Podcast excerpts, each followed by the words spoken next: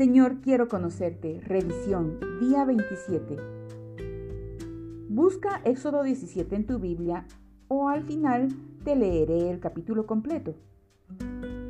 Léelo atentamente, recordando todo lo que hemos compartido y luego sigue las instrucciones que están a continuación. Me gustaría enseñarte la forma en que hacemos una hoja de observaciones en nuestros cursos de estudio inductivo de la Biblia llamados precepto sobre precepto. Es el paso más valioso de un estudio inductivo. Observar es descubrir qué dice el texto. Interpretar es descubrir qué significa y aplicar. Entonces es poner en práctica lo que has aprendido. Permíteme demostrarte cómo observar el contenido de este capítulo paso a paso. Primero, tema del capítulo, palabras clave. Cuando observas cualquier capítulo de un libro de la Biblia, debes buscar cuál es el tema de ese pasaje en particular. El tema, por supuesto, es el tópico principal que está tratando el autor dentro de un texto dado. Es sobre lo que más se explaya. Al final de descubrir el tema de un pasaje bíblico, hay que buscar cuáles son las palabras clave. Una palabra clave es una palabra que es importante para comprender el texto. 2. Marcar las palabras clave. Cuando realizas una hoja de observaciones querrás marcar las palabras clave del texto. Esto se puede hacer de dos maneras. Primero, en primer lugar, mediante el uso de símbolos como por ejemplo un cuadrado, un círculo, una cruz, una flecha, un asterisco, un triángulo. O bien, utilizando un color en particular para cada palabra clave. Por ejemplo, a la palabra Dios la puedes colorear de amarillo, a Israel de rojo, etc. Cada palabra clave tendrá su símbolo o color individual para que cuando vuelvas al texto puedas detectar de inmediato su uso. Al buscar palabras clave, a veces tendemos a marcar demasiadas palabras Recuerda que debes buscar aquellas palabras que tengan relación con el tema del texto. En ocasiones es posible que una palabra clave no se repita con frecuencia.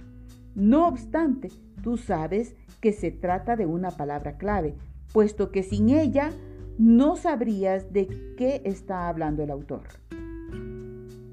Lee Éxodo 17 y marca las palabras que consideras que son las palabras clave de ese capítulo. Cuando hayas terminado, avanza al número 3. El tercer paso es las seis preguntas básicas. Al leer la palabra de Dios, aprende a formular las seis preguntas básicas. ¿Qué? ¿Quién? ¿Cuándo? ¿Dónde? ¿Cómo? ¿Y por qué? Quién lo escribió o lo dijo, a quién le estaban hablando, acerca de quién estaba hablando. ¿Cuáles son los eventos principales de este capítulo y las principales doctrinas? ¿Cuándo fue dicho o escrito? ¿Cuándo sucedió? ¿Dónde tuvo o tendrá lugar? ¿En dónde se lo mencionó en el Antiguo Testamento? ¿Por qué ocurrió esto? ¿Por qué se lo mencionó? ¿Por qué se lo ignoró o no se hizo nada al respecto? ¿Y cómo debo hacerlo? ¿Cómo fue hecho o ilustrado? ¿Cómo fue transmitido? ¿Cómo ocurrirá? No hay necesidad de anotar las respuestas a estas seis preguntas básicas, a no ser que tú sientas que es importante hacerlo. Si anotas muchas respuestas Quizás sea preferible que lo hagas al final de la hoja de observaciones. Cuarto paso. Contrastes, comparaciones, términos de conclusión, expresiones de tiempo. Cuando leas, también es importante que busques. 1. Contrastes. Un contraste es la comparación de dos palabras con el objeto de demarcar sus diferencias. Por ejemplo, luz, oscuridad, paz, lucha. Luego, palabras de comparación, tales como como, como si fuera. Siguiente sería términos de conclusión. Por lo que, por lo tanto, finalmente.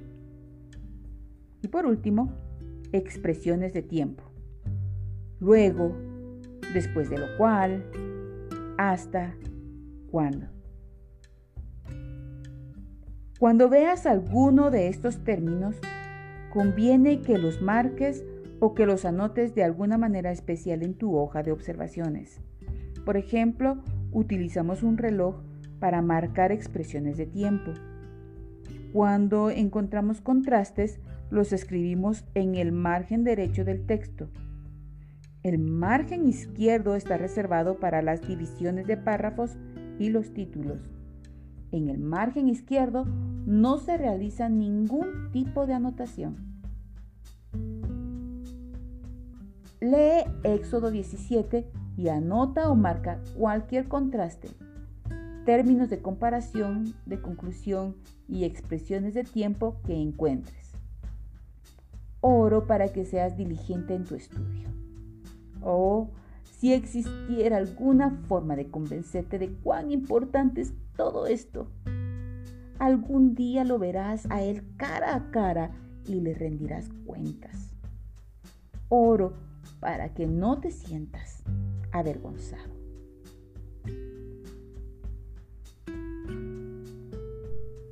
Leamos Éxodo 17. Busca el título del capítulo y anota el versículo clave.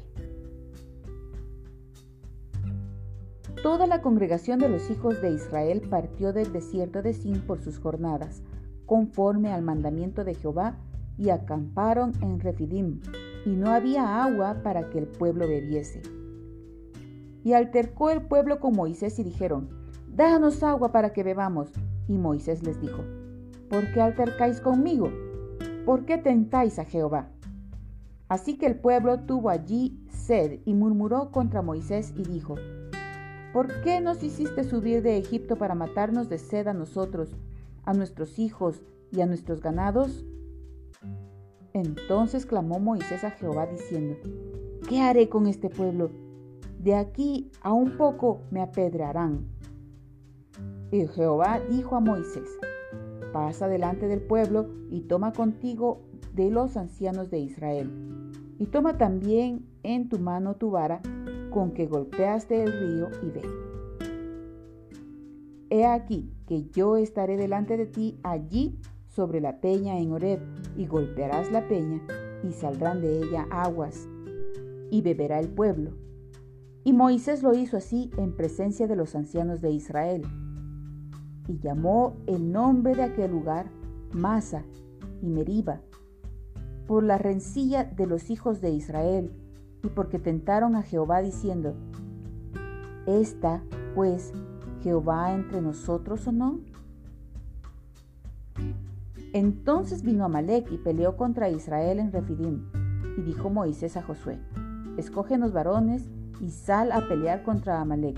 Mañana yo estaré sobre la cumbre del collado y la vara de Dios en mi mano. E hizo Josué como le dijo Moisés peleando contra Amalek. Y Moisés y Aarón y Ur subieron a la cumbre del collado. Y sucedía que cuando alzaba Moisés su mano, Israel prevalecía, mas cuando él bajaba su mano prevalecía Amalek. En las manos de Moisés se cansaban, por lo que tomaron una piedra y la pusieron debajo de él, y se sentó sobre ella. Y Aarón y Ur sostenían sus manos, el uno de un lado y el otro de otro, Así hubo en sus manos firmeza hasta que se puso el sol, y Josué deshizo a Amalek y a su pueblo a filo de espada. Y Jehová dijo a Moisés, escribe esto para memoria en un libro, y de a Josué, que raeré del todo la memoria de Amalek de debajo del cielo. Y Moisés edificó un altar y llamó su nombre Jehová Nisi. Y dijo, por cuanto la mano de Amalek se levantó contra el trono de Jehová, Jehová tendrá guerra con Amalek de generación en generación.